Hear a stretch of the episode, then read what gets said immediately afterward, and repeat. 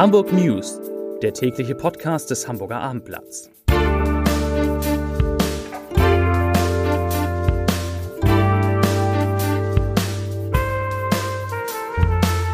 Moin, mein Name ist Lars Heider und heute geht es um eine Volksinitiative für mehr Klimaschutz, die Fridays for Future in Hamburg plant. Weitere Themen. Hala Mitarbeiter legen die Arbeit nieder. Bürgermeister Peter Tschentscher äußert sich zur Flüchtlingspolitik und zu den Entscheidungen in Berlin. Und Hamburg trauert um Harald Falkenberg. Dazu gleich mehr. Zunächst aber wie immer die Top 3, die drei meistgelesenen Themen und Texte auf abendblatt.de. Auf Platz 3 Postbank, warum heute alle Filialen in Hamburg dicht sind. Auf Platz 2 Wasserleiche vor der Elbphilharmonie geborgen. Und auf Platz 1 Bahnfahren wird teurer und ein Ticket wird ganz abgeschafft. Da geht es um den HVV. Das waren, das sind die Top 3 auf abendblatt.de.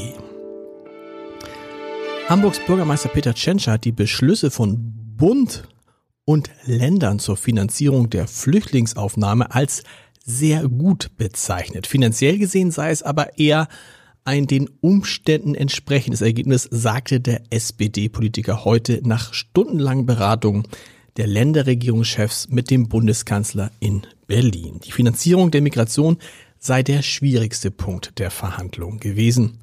Die Zustimmung des Bundesrats vorausgesetzt, sollen Länder und Kommunen den Beschlüssen zufolge durch die Änderung bei den Leistungen für Asylbewerber Kosten von einer Milliarde Euro einsparen und darüber hinaus erhalten die Länder pro Asylbewerber eine Pauschale von siebeneinhalbtausend Euro, mindestens aber eine Milliarde Euro pro Jahr. Auch das sagte Peter Tschentscher. Nach der unblutig beendeten Geiselnahme am Hamburger Flughafen fordern CDU und CSU im Bundestag einen besseren Schutz für die deutschen Airports. Bundesinnenministerin Nancy Faeser müsse genau prüfen, ob die gesetzlichen Vorgaben für die Sicherheit der Flughäfen noch auf dem aktuellen Stand sind. Das sagte Unionsfraktionsvize Andrea Lindholz. In Sachen Sicherheitsstandard dürfe Deutschland nicht weiter blauäugig durch die Welt gehen, betonte auch ihr Parteikollege und Innenexperte der Unionsfraktion Alexander Trom. Am Sonnabend hatte bekanntermaßen ein Mann mit einem Auto die Zufahrtsbeschränkungen zum Flughafen Fuhlsbüttel durchbrochen und war bis auf das Vorfeld des Airports durchgedrungen. Vorgedrungen muss es, glaube ich, besser heißen. Mit einer Volksinitiative will Fridays for Future in Hamburg für stärkere, verbindlichere und sozial verträgliche Anstrengungen zum Klimaschutz sorgen. Geplant ist, Hamburg bereits 2040 zur klimaneutralen Stadt zu machen. Es solle jährlich für die Sektoren Verkehr, Industrie, private Haushalte und Gewerbehandel, Dienstleistungen festgelegte CO2-Ausstoßobergrenzen geben, sagte FFF, also Fridays for Future, Sprecherin Lou Töllner. Starten soll die Volksinitiative im Januar kommenden Jahres.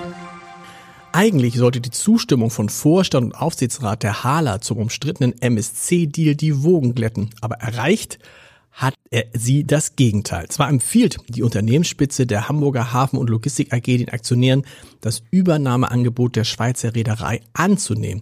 Doch damit provoziert sie ihre eigenen Mitarbeiter. Die Beschäftigten am Burchard Kai, die reagierten sofort. Rund 150 Hafenarbeiter der zweiten Schicht stellten ihre Arbeit noch am Montag ein und verließen das Terminal. Auch heute Morgen ging am Burchard Kai der Hala nichts mehr zur Nachtschicht und zur Frühschicht erschienen die Hafenarbeiter nicht. Das komplette Containerterminal stand still.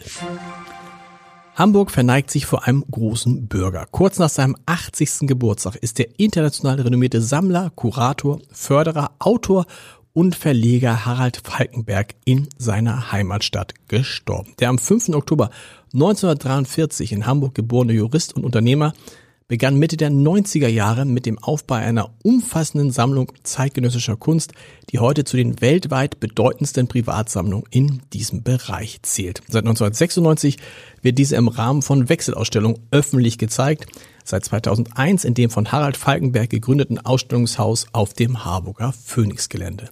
Seit 2011 wird dies in Kooperation mit den Deichtorhallen Hamburg betrieben. Der Senat hatte Harald Falkenberg Anfang Oktober noch mit einem Senatsfrühstück im Gästehaus geehrt. Und zum Podcast-Tipp des Tages. Ihr beruflicher Weg schien vorgezeichnet. Eigentlich sollte Annemarie Heil in das Familienunternehmen einsteigen. Dafür studierte sie Betriebswirtschaftslehre. Doch dann kam die Firma in Schwierigkeiten, musste abgewickelt werden und Heil nahm sich vor, künftig nur noch als Angestellte zu arbeiten. Auch das wurde nicht zum Glück, wie sie heute sagt. Denn inzwischen hat die Hamburgerin ihr eigenes Unternehmen gegründet. Kale and Me verkauft Saftkuren und profitiert auch davon, dass immer mehr Menschen fasten wollen. In unserer Reihe Entscheider treffen Heider spricht die Chefin und Unternehmerin über ihre ungewöhnliche Karriere, eine Achterwohngemeinschaft und darüber, was beim Intervallfasten fehlt. Zu hören ist das Ganze unter www.abendblatt.de slash Entscheider. Und wir hören uns morgen wieder um 17 Uhr und nicht vergessen, um 6 Uhr morgen früh schon Bäcker am Morgen. Die neue Morning Show mit echten Hintergründen aus dieser Stadt und vielen Neuigkeiten hören Sie morgen auf abendblatt.de und überall, wo es Podcasts gibt. Schönen Abend. Tschüss.